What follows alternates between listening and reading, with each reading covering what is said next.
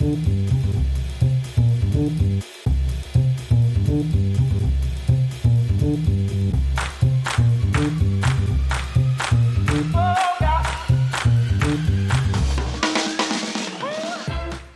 herzlich willkommen bei Wunderbar Together. Ich bin Felix, freue mich riesig, dass ihr zuhört. Wenn Olli und ich auf Reisen gehen zu den coolsten Deutschen in den USA. Wir treffen heute Lucy oder Lucy, ich weiß nicht genau, Lucy Pohl.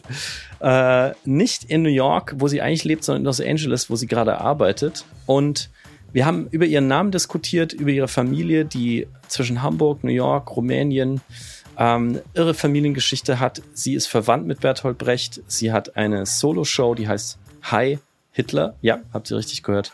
Hi Hitler. Und was es damit auf sich hat äh, und wie man es eigentlich schafft, lustig zu sein als Deutsche, darum geht es heute mit der großartigen, ich sage jetzt einfach Frau Pohl, ähm, mit der wir eine Stunde verbringen dürften. Es war viel zu kurz. Ich konnte viele Fragen nicht mehr stellen, weil ich so viel lachen musste. Viel Spaß und wie immer, wenn ihr einen Tipp habt oder Feedback, schreibt uns entweder auf eurer Lieblings-Podcast-App oder unter felix at wunderbar together podcast, alles zusammengeschrieben.de. Jetzt viel Spaß mit Frau Pohl.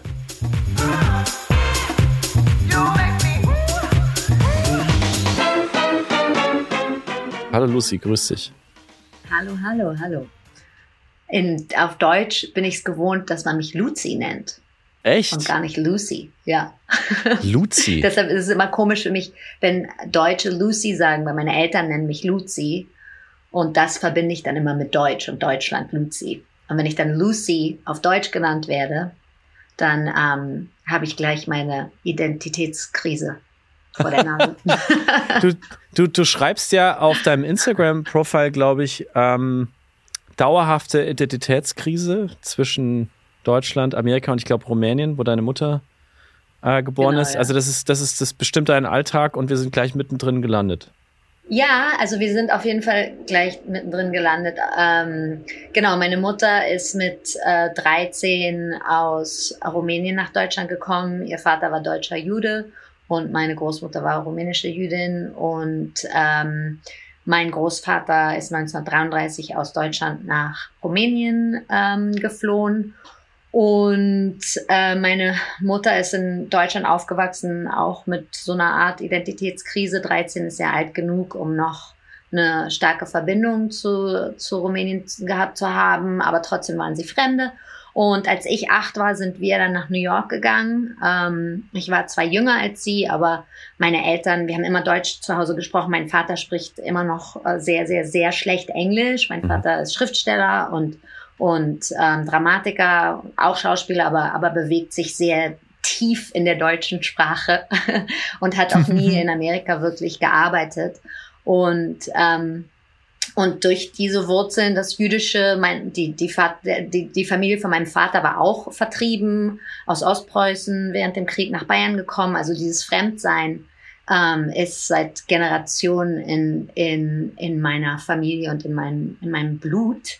Wow. Und ähm, das, genau, und das war für mich lange so ein Punkt, der mich immer traurig gemacht hat oder unter dem ich gelitten habe. Und ich war immer fasziniert von Leuten, die so eine nationale Identität haben ähm, und fand das immer toll. Und bis ich dann irgendwie gemerkt habe, oh, das ist eigentlich meine Stärke. Und dann habe ich auch diese Show angefangen, Immigrant Jam mit, mit ähm, Comedians, die einen, äh, einen Migrationshintergrund, mhm. wie man auf Deutsch sagt, haben. Also ob sie jetzt selber Immigrants sind oder, oder erste Generation, also die Eltern haben, die Immigrants haben, äh, sind. Und habe gemerkt, dass das so was Tolles und Schönes und Interessantes ist. Meine Show Hi Hitler, meine erste Solo-Show, ging auch viel darum, über, über dieses Fish out of water.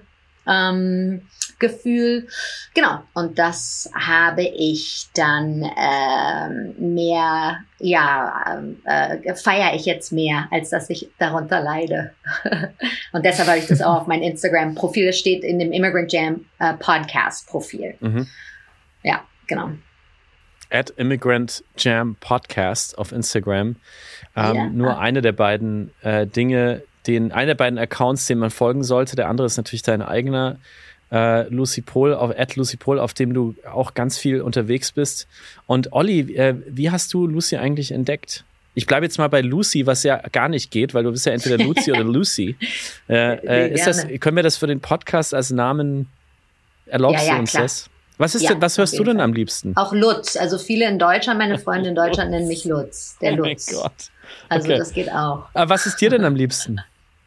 Mir ist es egal. Wie gesagt, es ist für mich immer ein bisschen komisch, auf Deutsch Lucy mhm. zu hören. Aber es machen jetzt auch sogar ähm, Freunde von meinen Eltern, die ich von Kind auf kenne, weil mhm. ich jetzt Lutz. halt so lange schon in Amerika bin. Lutz ist ja der Hammer. Lucy. Aber okay. Lutz, genau, Lutz, das sind so meine engen Freunde, nennen mich Lutz in Deutschland, aber hm. gerne Lucy ist, ist Ein guter Freund von mir in New York äh, hat seinen Hund Lutz genannt, deswegen musste ich jetzt äh, sehr lachen. Sehr das cool. ist so ein kleiner weißer Köter. ähm, der ruft immer. In Amerika ja, heißen ja. viele Hunde Lucy. Das ist okay. hier in England ist ja der Name so äh, ziemlich normal für Menschen und hier in Amerika mehr für Hunde. Kleine Pudel heißen gerne Lucy in Amerika. Okay, mhm. okay. Ich habe Lut, jetzt habt ihr mich total verunsichert. Ich weiß jetzt überhaupt nicht mehr, wie ich dich nennen darf. Also ich finde der Lutz ähm, eigentlich am geilsten, muss ich ganz ehrlich sagen. Ja, Lutz ist gut. In der Vorbereitung habe ich dich schon immer Lucy genannt. Ich, ich würde, wenn du nichts dagegen hast, bleibe ich bei Lucy. Yes. Ich habe dich entdeckt über Instagram, über ah. dein Profil You Love Lucy. Genau. Und ähm, hab folge dir auch schon, ich glaube, ein halbes Jahr und dann habe ich gedacht, jetzt ist es soweit und dann habe ich angefangen zu recherchieren und dann habe ich dich angeschrieben und ähm, das war, das habe ich auch in der Vorbereitung gerade gesagt. Du hast ja sofort äh, mitgemacht und ähm, das war cool. Ja, ich weiß ja selber, wie das ist, wenn man so einen Podcast macht oder überhaupt. Ich, ich buche ja auch schon länger Comedy-Shows und so und ich weiß ja, wie das mhm. ist, wenn man jemand anschreibt. Und ich finde, man kann immer schon in der ähm, Anfragen-Nachricht irgendwie so sehr gut ähm, äh, sehen, ob jemand normal ist. also, ja. oder ob es irgendwie was ist, was äh, ja, was Spaß machen Was würde. sollte man nicht schreiben, wenn man jemanden buchen möchte? Was hast du da schon erlebt? Ach, keine Ahnung, also, ich krieg oft so Nachrichten wie so, Hi, ähm, ich habe einen Podcast, kannst du mitmachen äh, morgen oder so. Äh, oder, oder ja, irgendwie so solche Sachen oder so ganz vage oder irgendwas, wo man dann tausend Fragen noch fragen muss, also wo keine Information über das Ding ist oder Verstehe. so. Ja. Also guter ich meine, Tipp. Ist auch nicht schlimm, ich muss ja Kurz, lernen. präzise und sich ein bisschen, bisschen klarer sein, worum es geht. Genau. Ähm, Olli hat da viel Erfahrung. Olli ist wirklich unseren Gästen zum Teil schon, glaube ich, hinterhergereist, um sie irgendwo im Hotel festzuhalten und festzubinden, ähm, um dann oh mit ihnen Podcasts aufzunehmen. Wir haben manchmal wirklich äh, ja, monatelange Jagden, äh, die da veranstaltet werden. Also vielen Dank, dass du dabei bist. Und weil wir gerade. Oh, dann, ähm, dann habe ich aber zu schnell geantwortet. Das viel Schade, zu schnell geantwortet. Die Reise ja. nach New York äh, genau. versaut. Olli. Genau, wie, bei, wie nach dem ersten Date muss man eigentlich so ein bisschen äh, Zeit lassen und dann zurücktexten, vielleicht. Ähm, genau. Aber du, du bist, du bist gerade nicht in New York. Du hast hinter dir, wir sind ja über Video verbunden, hängt eine New Yorker Tasche vom New Yorker Magazine.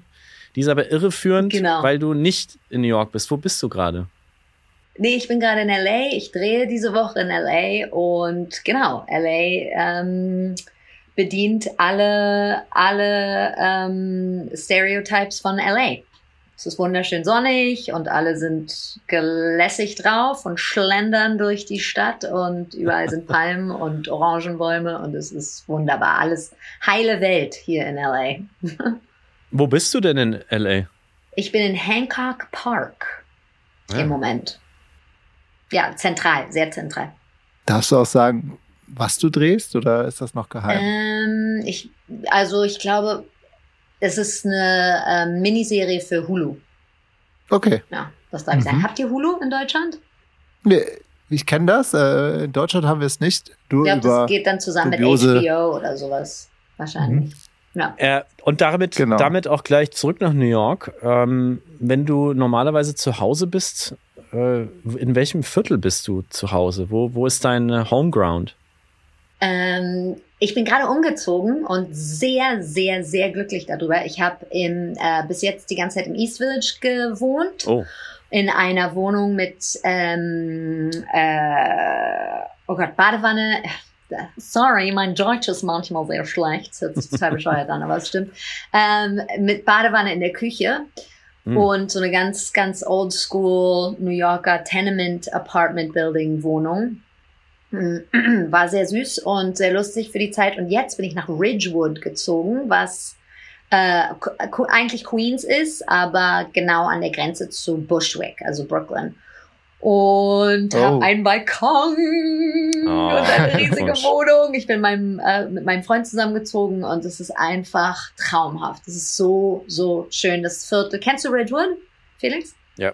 Ja, es ist total toll. Es ist, äh, also, ähm, da ist ein deutscher Metzger genau bei uns äh, um die Ecke. Da hängt so, da ist ein kleines Schild, da steht Tischlein deck dich dran sehr süß, also so deutsch-polnisch, äh, ist, äh, polnisch, Latino, ähm, Nachbarschaft und Viertel und es ist äh, herrlich. Ich liebe es da und bin total, total glücklich. Ich bin auch in, in Manhattan aufgewachsen. Wir haben damals in Soho gewohnt, als wir nach New York mhm. gezogen sind, äh, als ich Kind war und war immer so ein totaler Stadt Manhattan mhm. Mensch und kein Bock länger als sechs Minuten auf eine U-Bahn zu warten und sowas. Ähm, aber jetzt, man wird ja nicht jünger und dann mag man auch plötzlich Vogelzwitschern lieber als Lastwagen geknattert. Interessante also, Stimme, die du da gerade eingelegt hast. Das ist irgendwie so die, die deutsche Matrone, oder? Wen hast du da gerade? So die distinguierte Was, Bürgerin im, im Öko-Supermarkt. Ja jünger. Mhm. naja, ich habe eigentlich eine Figur, die ein Freund von mir, Timo Isik, der Schauspieler ist in Deutschland. Ganz toller Schauspieler. Wir waren zusammen auf der Schauspielschule und wir haben zwei Figuren, die wir immer spielen auf WhatsApp-Nachrichten und meine heißt Frau Pöbelsdorf.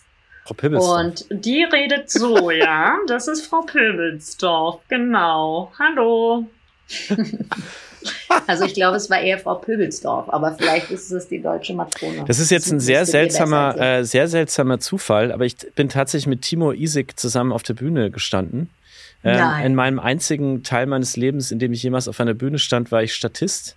Äh, aus Finanz, äh, finanziellen Gründen als Student in München habe ich mich beim Arbeitsamt in München als Volkstheater. Statist gemeldet, wurde vom Münchner Volkstheater geheiert ähm, für das Stück ah. Wojcek, bei dem ich einen Soldaten ähm, spielen musste in Unterhosen. Und äh, Timur war Wojcek und hat das ja, ganz Timur großartig gemacht.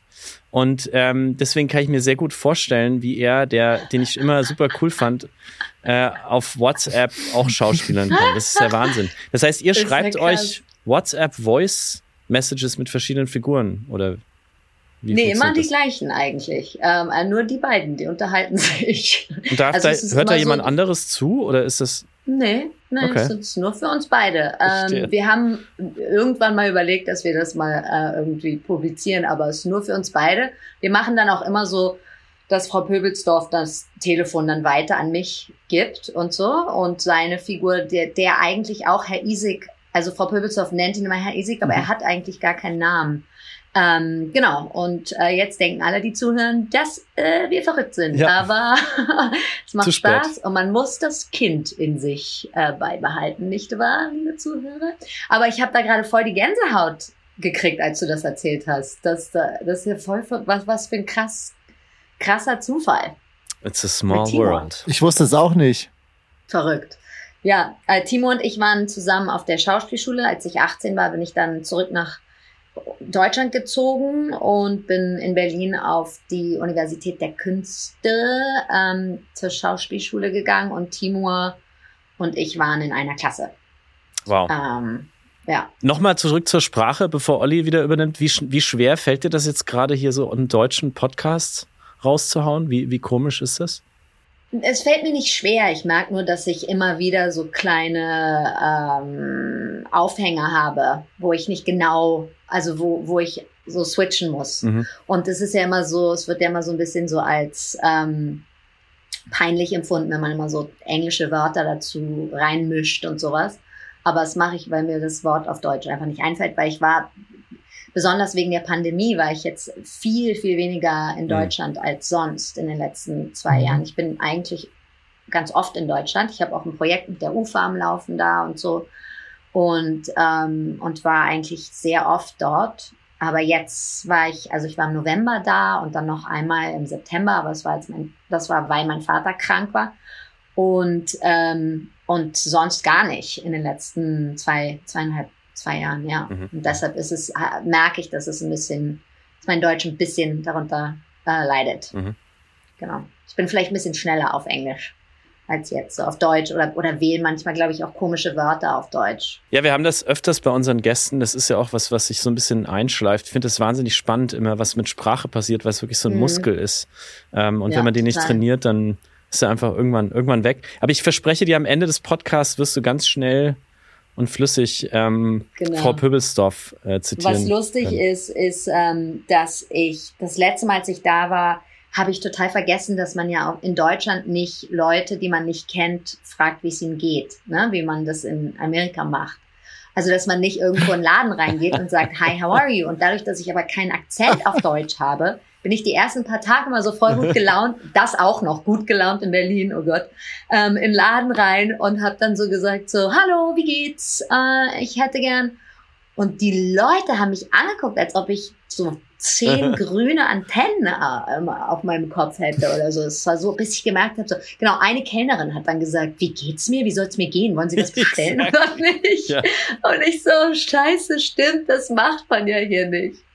So meine, äh, mein, meine Intro nach zu Berlin war, als ich da zum ersten Mal alleine hinkam zum Arbeiten, bin ich ins Taxi gestiegen am Bahnhof und habe gesagt, hallo äh, zum Taxifahrer und der hat äh, gesagt, selber hallo.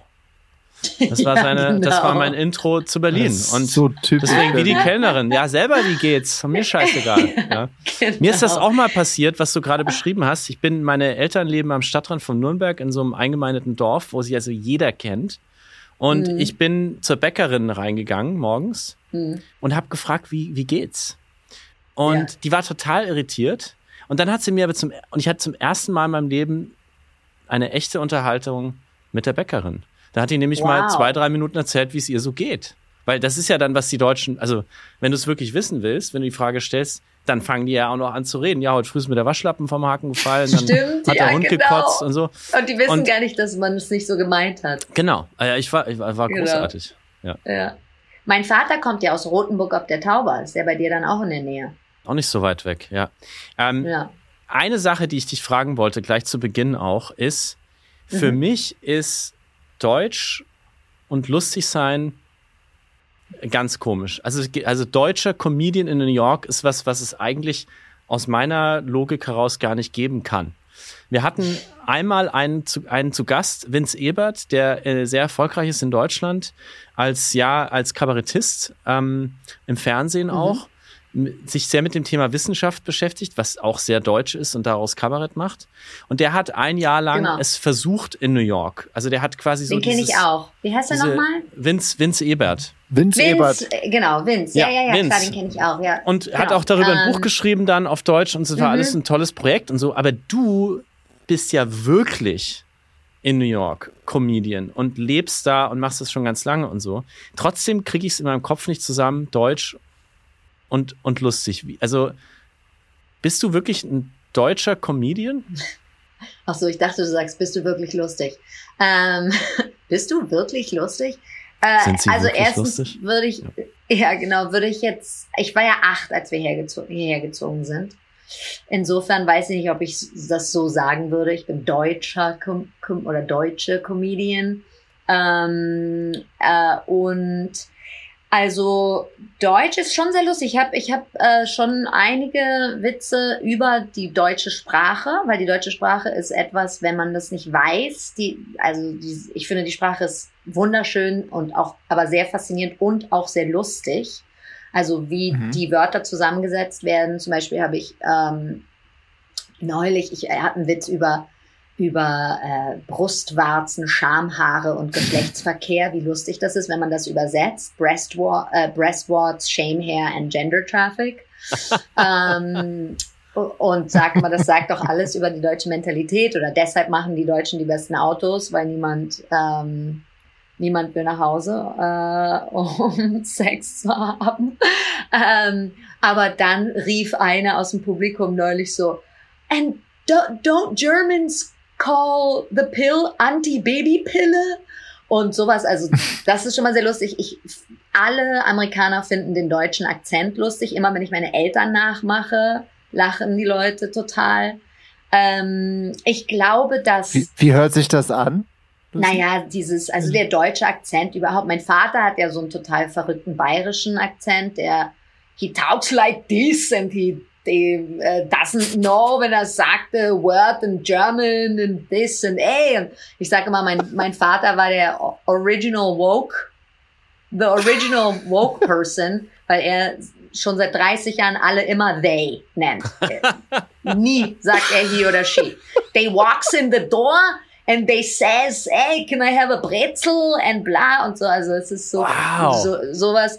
Ähm, und genau, doch, also äh, ich eröffne oft mein Set und sag so, hey, I'm German. Und dann ist natürlich Stille, weil keiner klatscht, wenn man sagt, I'm German, was so lustig ist. Ähm, und viele Sachen, naja, als ich aufgewachsen bin in New York, ich bin auf eine internationale Schule gegangen, also die UNO-Schule in Manhattan. Mhm und hatte dadurch äh, auch so einige andere deutsche Freunde, die dort äh, zur Schule gingen, aus Deutschland nach New York gezogen sind und wir wollten alle nicht deutsch sein, wir wollten alle Puerto Rican sein und haben dann so mit dem, so ein bisschen so mit Puerto Rican Akzent gesprochen und dann ähm, äh, ist es Kannst ist du das diese, noch? dieser Gegensatz the Puerto Rican accent to talk mhm. like this a little bit and then ist der, ist der Gegensatz sehr lustig. So, okay, wir haben so geredet und dann ruft, rufen unsere Eltern an und dann fangen wir plötzlich an, auf Deutsch zu sprechen und so.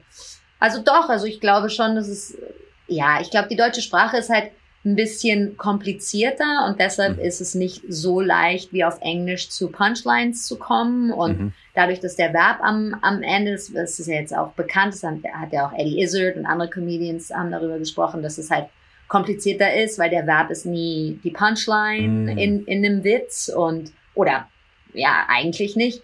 Und deshalb muss man sich dran, dann vielleicht dran gewöhnen, dass der Lacher in, in der Mitte vom Witz kommt, anstatt am Ende vom Witz, wo man die, den Lacher eigentlich erwartet, wenn man einen Witz aufbaut. Ne? Die Punchline kommt am Ende, die Pointe, und da kommt dann der Lacher. Mhm. Aber wenn der Verb erst am Ende kommen muss, dann hat man den Witz eigentlich schon ist der Witz schon Ach, da. Ist das ne? einer der Gründe, warum wir nicht lustig sind? Vielleicht. Die Grammatik. ja, das ist, das ist eine Hypothese. Eine andere ist, dass äh, die Deutschen die ganzen lustigen Leute umgebracht haben. also der jüdische Humor ist ja auch ja. Ähm, weltbekannt und großer Einfluss in Amerika auf jeden Fall. Und ähm, ja, ich glaube, dass aber auch Deutsch Deutsch, ja, dadurch, dass man sich so spezifisch, also mein, meine Theorie ist mehr, dass Deutsch ist so eine spezifische Sprache und deshalb ist es auch eine sehr schöne Sprache. Man, man kann ja Wörter auf Deutsch erfinden, ne? also für einen Zustand oder für ein Gefühl oder, oder, oder auch für einen Gegenstand. Und das heißt dann nur das. Also es gibt ja solche verrückten Wörter auf Deutsch, weiß ich nicht, Tisch, äh, Schreibtischlampe, Gummihälter, äh, äh, weiß ich nicht was. Also man kann ja alles dazusetzen ja. und dann ist es ein spe spezifisches Ding. Und ich glaube, de deshalb ist es schwieriger, auch so Sarkasmus auf Deutsch zu haben, weil wenn man was auf Deutsch sagt, dann meint man das und nicht was anderes. Ähm, so die Zweideutigkeit ist schwieriger vielleicht. Und, und ich glaube, dass ähm, dadurch, dass dass Deutsche nicht so ex, nicht so eine, ein extrovertiertes Volk sind, ähm, ist, ist man es nicht gewohnt, über sich selber zu sprechen auf der Bühne. Das ist etwas, mhm. was neu ist in Deutschland und nicht so gängig ähm, und was den, die Leute ein bisschen irritiert. Mhm.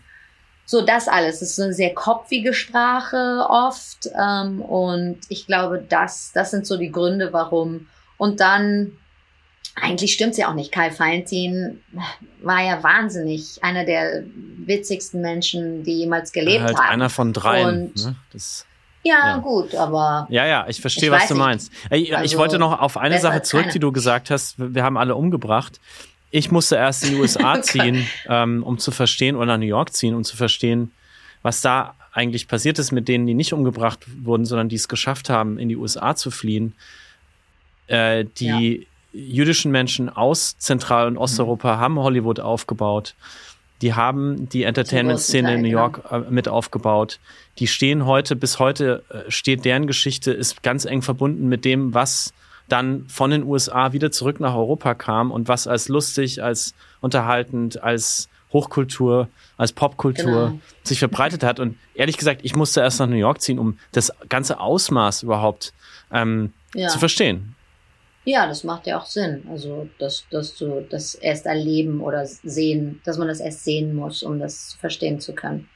Ähm, als ich mit meiner Show Herr Hitler in Deutschland auf Tournee war, musste ich lauter Interviews geben und eins wurde mir so zugeschickt, was, was ja öfters so ist. Dass, also man füllt es dann aus und schickt es zurück, für die, die zuhören, das nicht wissen, wie das geht. Und eine der Fragen war, meine Show hieß Hi Hitler und eine der Fragen war, Frau Pohl, darf man über Hitler lachen? Ja. Ähm, und äh, da ich, saß ich da mit meinem Vater und war so ein bisschen genervt von der Frage und hat gesagt so, oh, hier steht, Frau Pohl darf man über Hitler lachen, was soll ich denn dazu sagen? Und dann hat mein Vater sich totgelacht und gesagt, sag doch einfach, die Deutschen waren doch sowieso die einzigen, die ihn ernst genommen haben. wow. Mein Vater zum Beispiel, der, der sehr deutsch der, der Deutscher ist, ist sehr lustig. Also ich glaube, mhm. mhm. dass, es, dass es nicht so, ja, einfach, das gibt es nicht deutsch und lustig, aber ich glaube, der Deutsche, was, was Deutsche lustig machen, ist was anderes als was Amerikaner, also ich glaube, der Stand-up leitet sich nicht so zur deutschen Sprache. Und Deutsche sind eher lustig in ihrer, in ihrem Verhalten, finde ich. Und, und ähm, ja, also aber genau, ja. Gender Traffic. Ich muss dich eine Sache fragen. Gender Traffic, genau.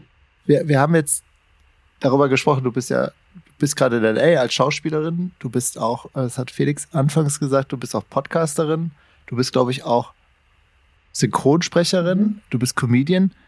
Was mich interessiert, was davon bist du aktuell am liebsten eigentlich?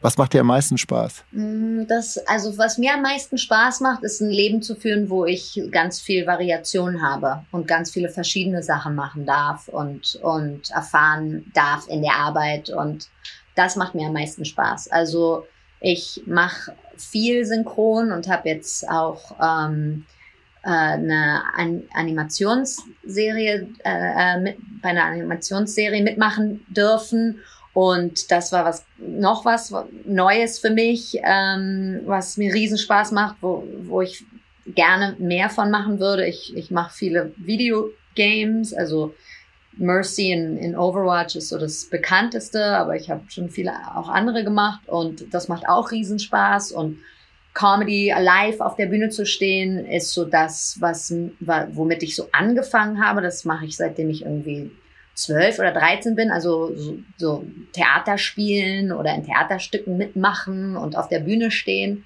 Und das liebe ich und werde ich immer lieben. Und, und, und vor der mhm. Kamera stehen ist auch toll. Also ja, ich kriege die Frage oft und das ist immer, ähm, die Antwort ist immer, dass es Spaß macht, ganz viele verschiedene machen, Sachen machen zu dürfen und zu können.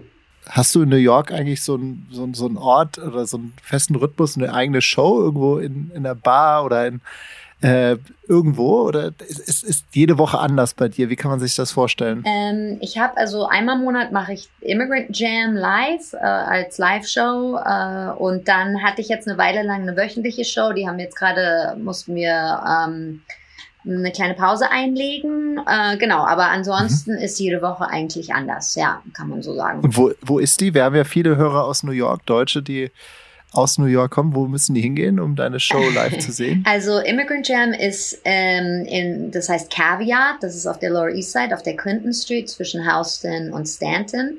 Und Schmooze ist die andere Show, die jetzt gerade nicht läuft, aber die ist normalerweise im East Village ähm, auf der Third Avenue zwischen ähm, 11. und 12. Straße. Cool. Felix, du hattest doch. Äh, ja, ich war gerade, ich war gerade, also das, es gibt bei dir so viel zu entschlüsseln. Also erstmal diese, du sagst sehr oft Hi Hitler. Ähm, und das ist ja ein Satz, der dein Leben wirklich auch mitgeprägt hat. Und jedes Mal, wenn ich auch bei Interviews, wenn ich beobachtet habe, wenn du über diese Show sprichst, die Moderatoren von den Interviews sind immer so. Also, weil weil dieses Wortspiel einfach so genial ist. Also, um noch ein bisschen in deine Arbeit einzusteigen, kannst du uns bitte erklären, warum Hi Hitler in deinem Leben eine ganz ja, große Rolle spielt?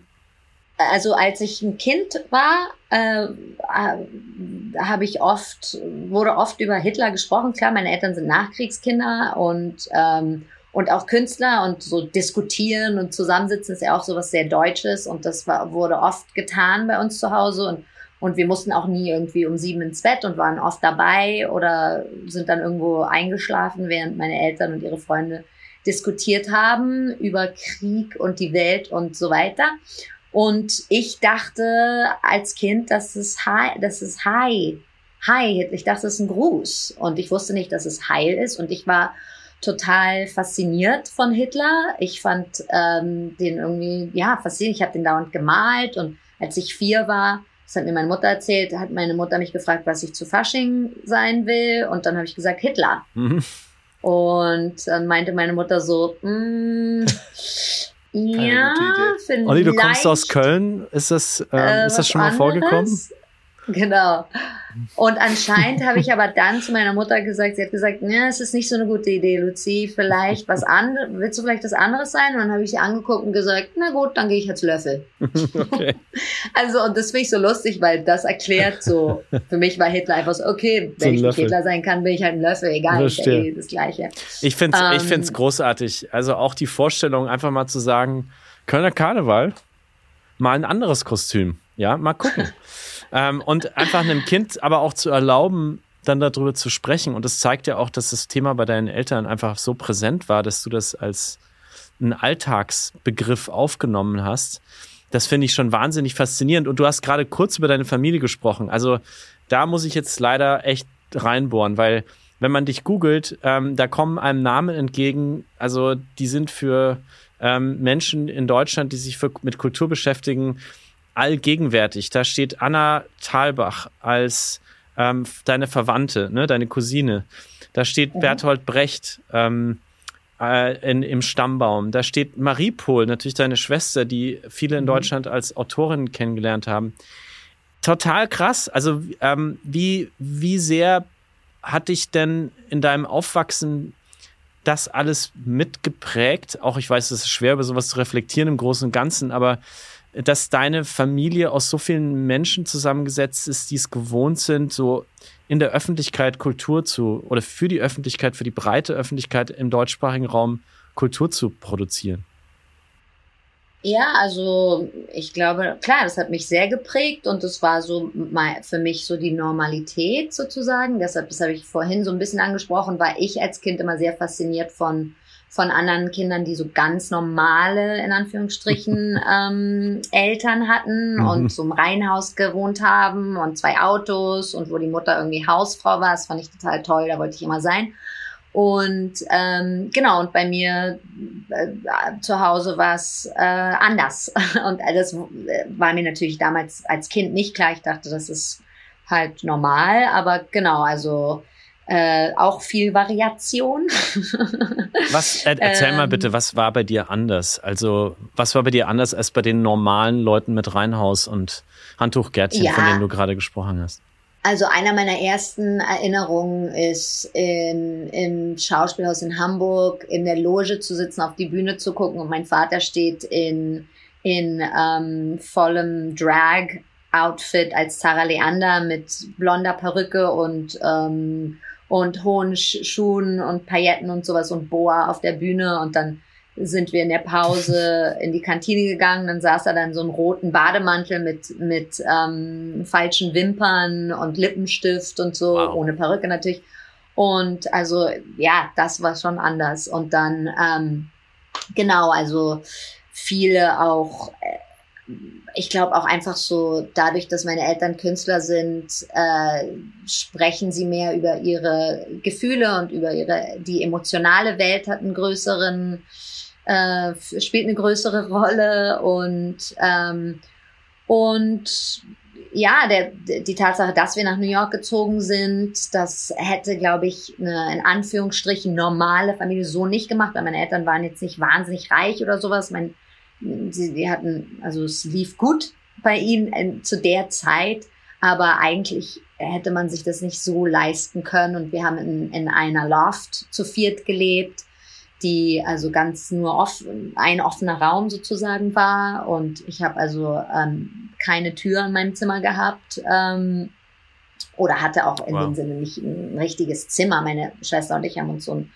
so ein Teil von der Loft geteilt und waren sehr eng dadurch und das und mit Anna auch meine Cousine und ähm, Thomas Brasch war ja der äh, erste Freund von meiner Mutter und dann also für uns unser Onkel und er war ja so auch ein Vater sozusagen zu Anna. Also Annas leiblicher Vater ist der Bruder von, meinem, von meiner Mutter, Wladimir Weigel, der auch Schauspieler ist in Deutschland und war. Ähm, mhm. und, äh, und wir waren sehr eng und ich glaube, ja genau, so die emotionale Welt ist vielleicht, war auch ein bisschen anders bei uns, weil viel über alles gesprochen oder alles so ausgelebt wurde. Anna hat auch eine Zeit lang bei uns gewohnt, als sie kleiner war.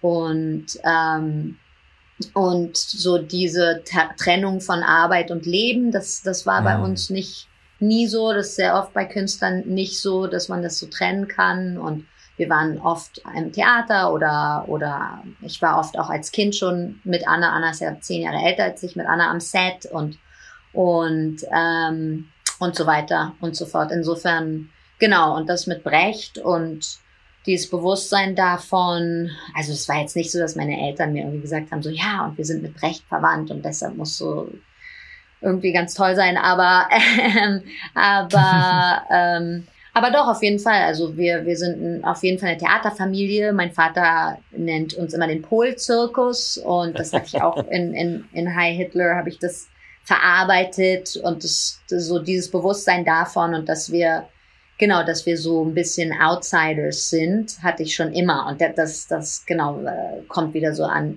zum Anfang ja. der, der Unterhaltung, dass ich früher darunter gelitten habe und wollte das nicht. Und, und in, in der Show, Herr Hitler zum Beispiel, habe ich eine Unterhaltung mit meiner Mutter, wo ich irgendwie sage, oh, ich will wie die anderen sein. Und dann erklärt sie mir, wir waren immer schon Außenseiter und wir sind Juden und wir sind Künstler und wir sind halt der Polzirkus und so. Und also, ähm, Genau, also ich glaube, insofern war das vielleicht anders als, aber klar, man kann es ja auch nicht so sagen, jeder hatte seine besondere Erfahrung.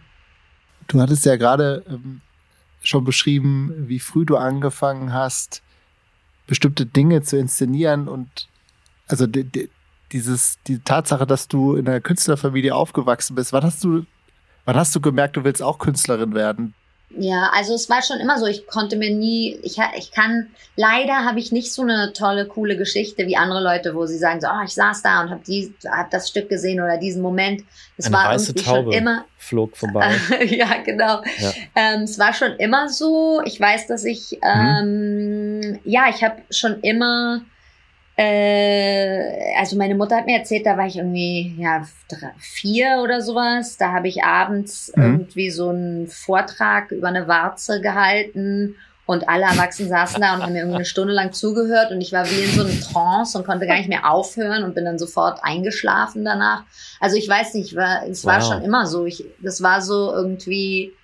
Ich weiß, dass mein Vater dann zu mir, als ich so 19 oder 20 war und angefangen habe, weil ich bin dann von der Schauspielschule abgegangen, weil das äh, war nicht der richtige Ort für mich und habe dann angefangen Castings zu machen und vorzusprechen und hatte auch einige so ähm, enttäuschende Erlebnisse und so. Und mein Vater hat dann das das weiß ich noch ganz genau mal zu mir gesagt, du musst rausfinden, was das für dich bedeutet, was was abgesehen davon ist, dass du so aufgewachsen bist und in der Welt aufgewachsen mhm. bist. Und du musst rausfinden, warum du es machst und wa was es für dich bedeutet. Und ähm, und, und das, genau, das ist natürlich anders. Mein Vater kommt aus einer ganz armen, also war, die waren total arm nach Krieg und, und er hat, seine Familie hatte nichts mit Kunst zu tun und er ähm, hatte diesen starken Drang und musste das machen und hat dafür gekämpft. Und für mich ist es natürlich ganz anders. Mhm. Ich bin in der Familie aufgewachsen, in der Welt und konnte mir nie was anderes vorstellen und habe das sozusagen dann auch, ich weiß, wie man das auf Deutsch äh, I took it for granted, also dass das ein Teil von mir ist und habe das gar nicht so irgendwie hinterfragt oder versucht mhm. rauszufinden, warum oder was ist mir. Und das war aber, das weiß ich noch genau, weil da war ich auf ähm, einem Bahnsteig und hatte gerade ein Vorsprechen, ich glaube irgendwie in Halle oder irgendwie sowas so nicht so sexy. Also, also no offense to Halle, aber keine Ahnung. Es war vielleicht auch nicht Halle, aber irgend so eine Stadt, die so ein bisschen äh, nicht so mega sexy ist. Und okay. Das war, die waren so total doof zu mir da. Und ich habe das öfters in Deutschland erlebt, dass Leute so, weil ich aus der Familie komme, so ein bisschen so, ja, und was willst du? Und du, du bist doch nur, weil du irgendwie dein Vater das ist okay. oder dein Cousin oder so. Und da war ich total traurig. Und da ähm, habe ich mit meinem Vater telefoniert und da hat er das zu mir gesagt. Und das ist so eine Erinnerung, so ein, so ein Moment, wo ich so gemerkt habe, so ja, stimmt, ich muss wirklich rausfinden, äh, warum ich das mache, abgesehen davon, dass ich mir nie was anderes habe vorstellen können, weil ich so aufgewachsen bin. Mhm. Und das ist ja auch nicht etwas, was so besonders ist. Also es gibt ja tausend Arztfamilien, wo alle Arzt werden und Anwaltsfamilien, wo alle ja, Anwalt ja. werden, weil sie nur das kennen und so, ne? Und ähm, ja. Ich habe zwei Fragen noch dazu, weil du hast gerade einmal gesagt, du hattest auch ähm, ziemlich krass enttäuschende Erlebnisse und nach deiner ähm, nachdem du die Schauspielschule besucht hattest.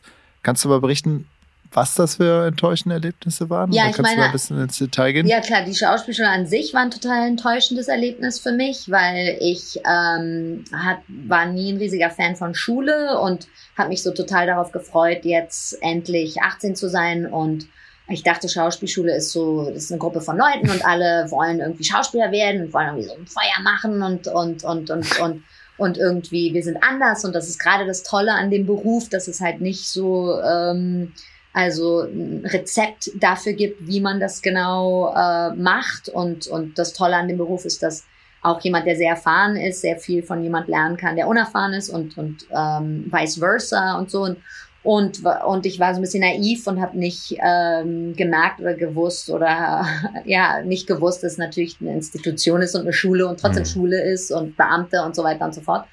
Und da war ich sehr enttäuscht ähm, und, und äh, also zum Beispiel weiß ich noch, dass ich, äh, wir hatten Feldenkreis immer irgendwie zweimal die Woche oder fast jeden Tag immer um 8 Uhr morgens ist das, hat, hat der Unterricht angefangen. Also ja, Jesus, genau.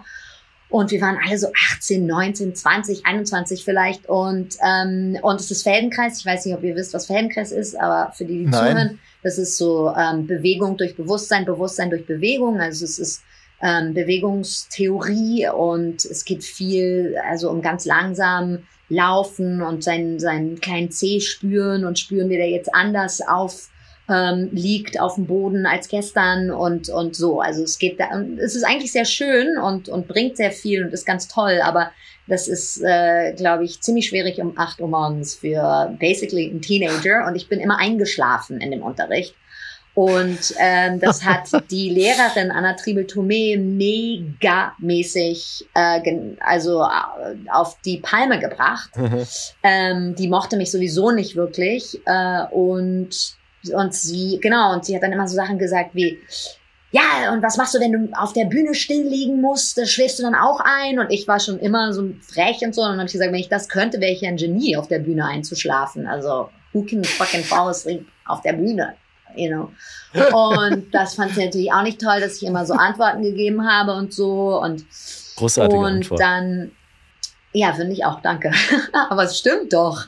Ja. Äh, wer kann bitte ja, ja. Vor, vor Zuschauern einschlafen? Ähm, und ähm, genau, und sowas. Und dann war das erste Semestergespräch. Nach jedem Semester hat man so ein Gespräch mit den mhm. ganzen Dozenten. Und dann oh. weiß ich noch, war da gerade die Fußball-WM 2000 2006 in Deutschland? Nee, ah, 2002. Genau. War das. Und ich bin mhm. großer Fußballfan, was ja auch so mm. ganz unintellektuell und sowas ist. Ne? Also diese ältere äh, Generation, das findet das ja, oder die, die Dozenten fanden das alle so ein bisschen so, ja, Fußball und ich bin oft so in Unterricht reingekommen und habe gesagt, so, oh, scheiße, Argentinien hat verloren und oh Mann, das Spiel und, äh, und so. Und dann war das Gespräch, und dann weiß ich noch, saßen Geil. sie da und dann haben sie gesagt, ja, Luzi, du bist ja Fußballfan. Und kannst du uns bitte mal den Unterschied zwischen einer gelben Karte und einer roten Karte erklären? Und ich so, äh, eine gelbe Karte ist eine Verwarnung und eine rote Karte ist ein Platzverweis. Ja, genau, du hast eine gelbe Karte.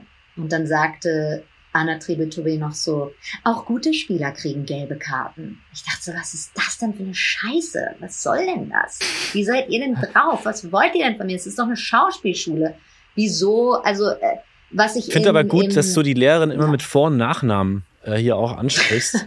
Falls sie das hört, weiß sie ja, wenigstens, genau. was sie angerichtet hat. Ja, also, ähm, ja das weiß ich schon. Sie, wir, hat auch, googeln.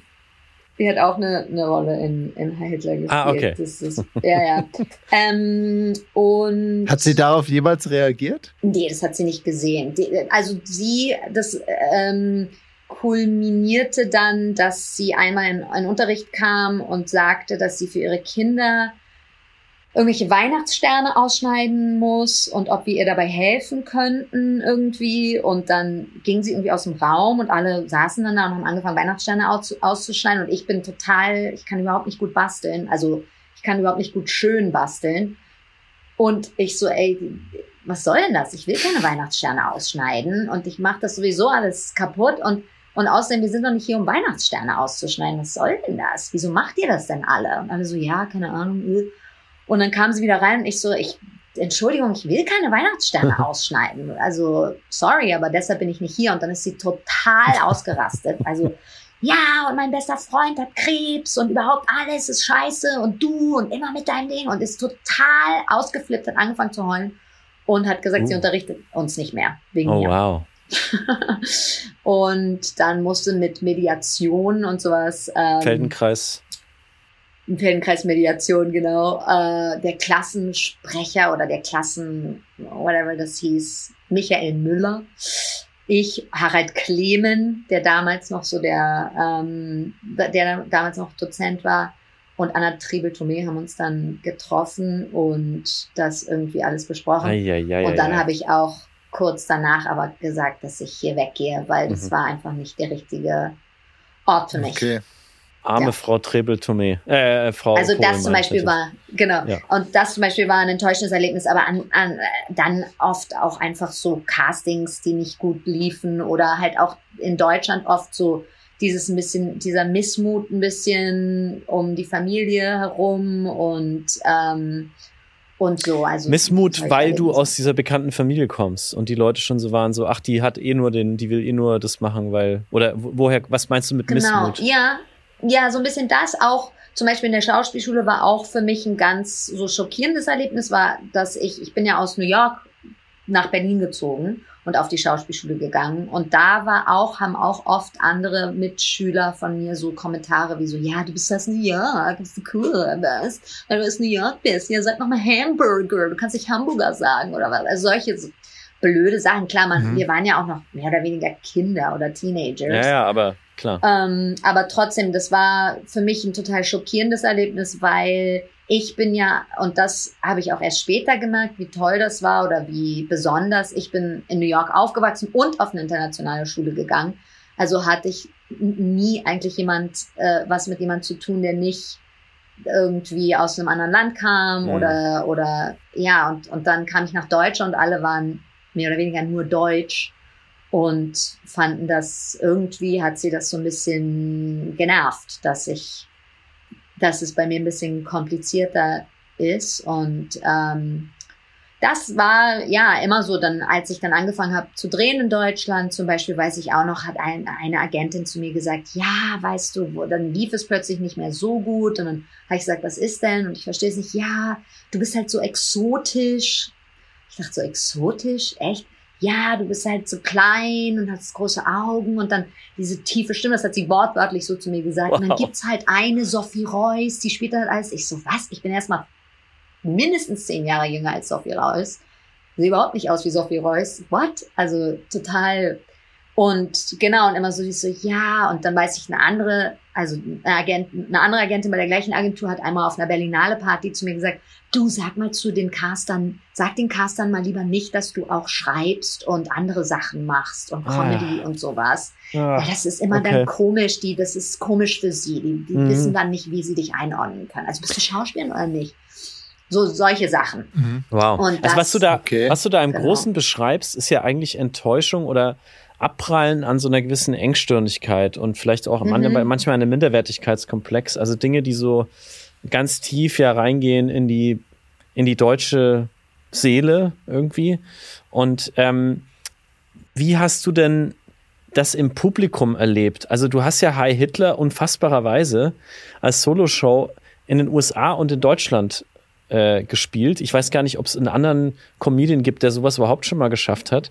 Wie hat denn das Publikum äh, auf dich reagiert, an den, in, auf beiden Seiten des Atlantiks? Also super gut. Ich habe Hitler ja auf, auf Englisch gespielt in Deutschland. Also da ist, ist auch viel Deutsch in der Show, aber ich habe versucht, es zu übersetzen es ganz auf Deutsch zu spielen und habe dann gemerkt, dass es einfach nicht so gut geht und dann so diesen Witz verliert, auch wenn ich zwischen den Sprachen springe. Und also in Deutschland habe ich super gute Reaktionen gekriegt, außer von äh, Kritikern.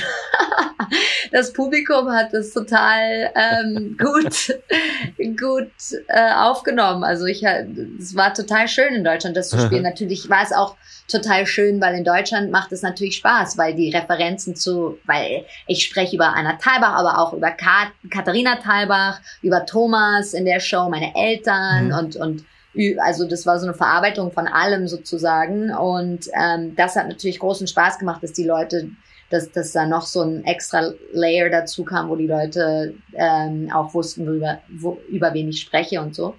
Und hier in Amerika, ähm, ja, kam die Show auch, auch immer sehr gut an. Als ich angefangen habe, die Show zu spielen, dachte ich, wer, wen wird das interessieren? Und ich habe nicht so eine Community, weil ich halt so ganz komische äh, verschiedene Identitäten habe. Und darum geht's aber gar nicht. Also es kamen viele immer nach der Show und haben gesagt, ja, so ging's mir auch. Und, mhm. und ähm, doch, gut angekommen, sehr gut angekommen in Deutschland. Also ich stelle mir das so vor, ist das nicht in New York die Konkurrenz auch so groß und so hart, der Wettbewerb unter Comedians? Äh, äh, bisschen größer als sogar noch in Deutschland? Oder? Also, ich, ich da kann Bereich ich vielleicht kurz dazwischen springen. Das wollte ich dich nämlich auch fragen. Vince Ebert hat damals erzählt, wenn du als Comedian in New York reinkommst und keine Sau kennt dich, dann musst du eigentlich immer erstmal Geld ausgeben. Und du musst auch Leute mitbringen, die Drinks kaufen. sonst wirst du überhaupt nicht äh, auf irgendeinen Slot kommen und auf irgendeine Bühne. Und wenn du das schaffen kannst, kann es dann sein, dass die Booker, die da sitzen, dich irgendwie weiterschicken und so weiter. So hat er mir das damals jetzt ganz grob erzählt, äh, als in einem unserer ersten Podcast-Folgen.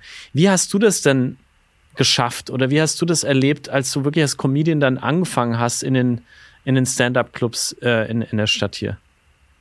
Ich habe ein bisschen anders angefangen als die äh, so der normale Weg als Stand-up-Comedian. Der, der, der so Standardweg ist, dass man äh, zuerst zu ganz vielen Open Mics geht und dann versucht, so ein Fünf-Minuten-Set zusammenzustellen ähm, und dann dann gibt's diese Bringer-Shows, heißen die, von denen Vince erzählt hat, wo ah, ja. man bei Clubs sozusagen sagen, äh, sagen kann, darf ich hier meine fünf Minuten machen? Dann sagen sie, ja, das darfst du, wenn du zehn Leute mitbringst, die je, jeweils zwei Bier äh, trinken. Oder 20 Dollar ausgeben ähm, und so weiter und so fort. Genau, die heißen Bringer-Shows. Und dann kann man auch also sozusagen fragen, ob man so, so eine Art Casting machen kann bei dem Club. Und dann heißt okay. es to get past ist so der Industry-Term davon, ein, ein Past at Gotham oder ein Past at Comedy Cell. Und, ähm, und dann fangen sie an, dich äh, auf die, die, diese gemischten Stand-up-Shows zu buchen und so regulär einzusetzen, sozusagen. Ich habe das nicht so gemacht. Ähm, ich habe zuerst meine, ich habe eigentlich also ich habe erst mit Katjana Gerz zusammen so eine Sketch-Comedy-Gruppe gehabt ähm, und die hieß Rich and Famous on the Inside. Das war total toll und lustig. Da haben wir, äh, das war aber Sketch-Comedy und dann habe ich halt Hi Hitler, das war meine erste Show, habe ich die Show geschrieben. Die war ja eine Stunde lang und war so eine Solo-Show, aber eine Comedy, aber eine Solo-Show nennt man das, oder One-Woman-Show und habe dann äh, die zweite Show geschrieben, Crime Me Liver, und dann die dritte Show, Apocalypse Now. Und ähm, dazwischen habe ich dann angefangen, mehr Stand-up zu machen. Aber dadurch, dass ich schon so viel Material hatte, habe ich nie so diesen normalen Weg von, äh, von Open Mic. Ich habe auch Open Mics natürlich gemacht, aber, aber dieser, dieser Standardweg, dann erstmal fünf Minuten und sowas, das war für mich eher so ein bisschen das Gegenteil, dass ich so aussuchen musste, so, oh, wie schaffe ich das, dass es in fünf Minuten, dass ich das in fünf Minuten alles oder wa was suche ich mir aus oder ist natürlich ein, ist ein anderer Muskel. Das ist an, Stand-up ist schon was anderes als One-Woman-Show oder als Storytelling oder als Sketch-Comedy natürlich. Es ist was anderes. Und ich habe dann eigentlich auch während der Pandemie angefangen, viel mehr Stand-up als davor zu machen, weil ich davor auch ganz viel gereist bin mit meinen Shows, aber durch die, die Videospielstimme Mercy, die ich mache, war ich ähm, jahrelang immer auf Comic-Cons unterwegs und so. Und ähm, genau, und hatte halt auch diese, diese Shows, an denen ich gearbeitet habe oder die ich dann gespielt habe. Und deshalb ist mein Weg ein bisschen anders gewesen. Verstehe. Und jetzt ist es auch so, leider muss man sagen, dass Social Media Following eine Riesenrolle spielt. Also jetzt sieht man viele so TikTokers und sowas, die gar nicht, die gar nicht ähm, aus so der Open Mic okay. oder Bringer Show dieses Fundament nicht haben, sondern die einfach ein riesen Following haben mhm. und die die Clubs, gerade nach der Pandemie, mussten die halt gucken, wie sie ihre Plätze füllen und sowas. Und die versuchen halt immer mehr Leute zu buchen, die ihr eigenes Publikum dann direkt mitbringen. Verstehe. Ja. Ich frage mich zum Beispiel bei deiner Show ähm, Hi Hitler, die, äh, die du gemacht hast, wie lange brauchst du, um so ein Programm zu schreiben und wie, wie sieht das dann aus so im Hintergrund? Also wie kommst du auf so Ideen? Panik. Ähm, Hi Hitler war ein bisschen anders als die anderen Shows, weil es die erste Show war, da habe ich einen Workshop gemacht. Ich wollte immer, war immer fasziniert von so Solo-Shows und habe viele mir mhm. angeguckt und und dachte immer, oh, sowas will ich auch machen. Und dann habe ich so einen Workshop genommen mit einem Typen, der heißt Matt Hoverman und habe angefangen, so meine Erlebnisse aufzuschreiben. Am Anfang war ich auch so ein bisschen irritiert davon, von dem Gedanken, dass ich so meine Geschichte oder von meiner Familie, ich dachte, oh, wer will denn das hören? Und dann war das aber ganz toll, weil in dem Workshop waren so zehn Leute und dann haben wir die Geschichten, hat er uns immer so Aufgaben gegeben, jetzt schreibt man die Geschichte oder, oder irgendwas, eine Erinnerung an das oder das. Und dann haben wir es vorgelesen und bei meinen haben sie immer sehr doll gelacht. Und eigentlich wollte ich die Show am Anfang, glaube ich, Alien of Extraordinary Ability nennen, weil ich damals noch ein Visum hatte, dieses O1-Visum, was viele kennen, dieses Alien of Extraordinary Ability, was diesen absurden Namen hat. Ähm, und dann habe ich aber diese Hi Hitler, äh, habe ich die Geschichte geschrieben von, wie ich fasziniert war von Hitler als Kind und so. Und da lagen alle ähm, unterm auf dem Boden mit, äh, von Lachen und, und haben, und da habe ich halt gesagt, ja, yeah, I always thought it was Hi Hitler, I always thought it was a greeting. Und dann hat der Matt Hoverman zu mir gesagt, aber du musst doch deine Show Hi Hitler nennen. Und dann habe ich gleich gesagt, ja, stimmt, geil. Das ist, das ist eine coole Idee. Und, und dann hat es für mich auch immer mehr Bedeutung äh, angenommen, dieser Titel. Und genau, und das, die, die Show habe ich in einem Workshop entwickelt über einige Monate und habe die dann in Edinburgh gespielt und immer wieder verändert. Und die habe ich ja lange eigentlich gespielt, die Show. Also das war so ein längerer Prozess. Aber und die anderen ziemlich schnell geschrieben. Workshop ist, kann ich mir vorstellen, das ist so wie so ein Trainer oder der, der dir hilft, so eine Show zu entwickeln oder? Ja, also ein Trainer ist, ist eher so jemand, der, ähm, also bei ihm war es sehr besonders, der hatte halt ein sehr gutes Gefühl dafür, wie er mhm. die Geschichten aus Leuten rauskitzelt und sie erzählen lässt und, und hat, ähm, dann sozusagen so eine Struktur dafür gehabt, wie er in der Zeit also das schafft, dass jeder irgendwie mindestens 20 Minuten am Ende hat äh, die man, die, okay. die, mhm. die man so ein, dann in, in, in Lesungsformat äh, vorgetragen oder gespielt hat vor mhm. so einer kleinen Gruppe von Leuten, die man eingeladen hat und so. Und dann viele machen dann nicht weiter und ich habe aber dann weiter daran gearbeitet und auch mit ihm daran gearbeitet und er er genau hilft einem auch so ein bisschen so den roten Faden raus zu zu, zu äh, kitzeln und zu gucken, was worum es geht und was so der Kern davon ist. Und für mich war das wichtig, weil ich, wie viele Leute, sehr viel so Selbstzweifel immer hatte und habe. Und da, da ist es, glaube ich, wichtig, dass man besonders am Anfang jemand hat, der ein der einem zuspricht und, und der, und auch in, in einem Environment, wo man sich so sicher fühlt, vielleicht Fehler, also, obwohl es es ja nicht so gibt, aber mhm oder von einem selber empfundene Fehler zu, zu, zu machen und sowas. Und, und jetzt, wenn du jetzt neue Shows entwickelst, dann äh, ist das so, dann fliegst du nach LA und äh, lässt dich inspirieren oder äh, gehst ins East Village äh, nach Bushwick? Oder deinen Vater Englisch zu sprechen? ja, genau. genau.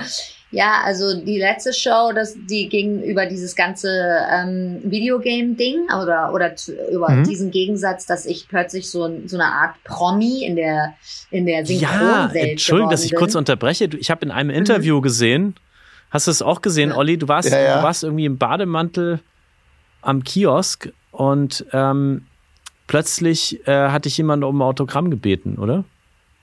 Genau, also das ist schon passiert. Auf jeden Fall, wir, wir sind so ein bisschen Promis in dieser Welt geworden, auch durch Social Media eigentlich. Und ähm, Rolling Stone hat einen Artikel über die, die Sprecher, Synchronsprecher von Overwatch geschrieben mit dem Titel Overwatch, What It's Like Being the Beatles of Voice Actors. Ähm, ich sage immer, ich bin Ringo. Aber Genau, das war ein total komisches Ding, also wirklich ein einzig Einzelfall, ein totaler Einzelfall, das ist so noch nie davor und auch noch nie danach passiert, dass äh, normalerweise werden Synchronsprecher beliebt, weil sie ganz viele verschiedene Figuren sprechen oder gesprochen haben. Und eigentlich ist es nicht so normal, dass man für so eine Figur so mega, äh, so ein mega Fandom äh, plötzlich bekommt. Genau, und das war so ein total komisches Ding, was da passiert ist mit Overwatch. Das Spiel an sich ist ja total explodiert und war total beliebt. Es war äh, ein paar Jahre lang auch das, das meistgespielte äh, Spiel auf der Welt. Ich glaube, die hatten über 60 Millionen registrierte ähm, Nutzer von dem Spiel und sowas. So eine, so äh, 2018 oder 17 oder so. Und jetzt kommt auch ja. Overwatch 2 raus, genau. Und, und ähm, und das, und darüber habe ich eine Show gesch geschrieben, weil ich plötzlich in so einer Welt so ein Promi war und dann in so schicken Autos abgeholt werde und auf diese Comic-Cons gehe, wo dann so Schlangen von Fans stehen, die mein Autogramm wollen und Fotos mit mir wollen. Und dann komme ich zurück in meine Wohnung, wo die Badewanne in der Küche ist und irgendwie tote Kakerlaken ähm, auf, im Treppenhaus rumliegen und sowas. Und so dieser Gegensatz, der war so verrückt, fand ich. Und, und, und auch so, äh, ein bisschen, ja, für, das ist auch etwas, was irgendwie nur in dieser Zeit möglich ist, wo diese Social Media Promis plötzlich, äh, wo es diese Social Media Promis gibt, die kein Mensch kennt. also, mhm. die irgendwie zwei Millionen Followers haben auf Instagram und du hast noch nie von denen gehört, aber natürlich haben sie ihre Fanbase, wo es so, so so, es ist nicht mehr diese Monokultur, ne? Also es sind irgendwie so ganz viele verschiedene äh, Pockets of, of Celebrities und sowas. Und darüber habe ich eine Show geschrieben. Genau, weil du gefragt hast, wie das jetzt ist. Also es ist immer verschieden. Ich habe nicht so einen Prozess, wo ich so sage, so ich okay. muss das machen, um mich inspirieren zu lassen. Also jetzt ähm, versuche ich gerade an einer neuen Show zu schreiben, aber es ist gerade sehr, sehr, sehr am Anfang. Also mal sehen, was daraus wird. die eigentliche Show findet halt vor einem sehr, sehr großen Publikum äh, statt. Jetzt mal pre-pandemic betrachtet. Aber der Prozess, dahin zu kommen, ist sehr einsam. So, so habe ich mir das immer vorgestellt. Mhm. Und ähm, ja, ja, ähm, äh, stimmt. Ja, der Prozess da, dahin ist einsam auf jeden Fall, obwohl ich auch dann immer ab einem bestimmten Punkt mit einem äh, Regisseur arbeite und weil das bei Comedy halt einfach so ist, dass man das nicht so alleine in seinem Wohnzimmer austesten kann. Das muss man, man muss das vor mindestens einem Menschen machen, um zu sehen, ob es funktioniert oder nicht. Und deshalb, ähm, genau, äh, versuche ich relativ schnell, nachdem ich so, ein, so eine lose ähm, Outline oder sowas in meinem Kopf habe und so ein bisschen was auch auf Papier gebracht habe, versuche ich dann mit einem Regisseur dran zu arbeiten. Ja. Wir haben noch, Lucy, wir haben noch eine Minute. Ich weiß, du musst gleich weiter. Äh, wir haben leider nur die Hälfte unserer Fragen geschafft. Das ist aber gar nicht schlimm. Ich würde vorschlagen, dass wir nochmal einen Teil 2 machen. Genau, irgendwann. Äh, den ersten Teil äh, veröffentlichen wir jetzt. Und ähm, also das macht der Felix immer so schön. Wir machen ganz am Ende, geben wir nochmal ganz kurz das Mikrofon ab an unseren Gast. Mhm.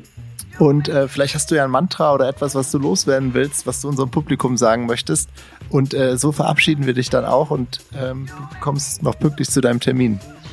Super, ja, also schön, dass alle zugehört haben. Ich bin Lucy Pohl, ihr könnt mich auf Instagram, Twitter und so weiter finden. Äh, mein Mantra ist eigentlich Imagination rules the world und ähm, nett zu anderen Menschen zu sein. Das ist mein Mantra und Lachen ist sehr wichtig. Also ja, das war's. Danke.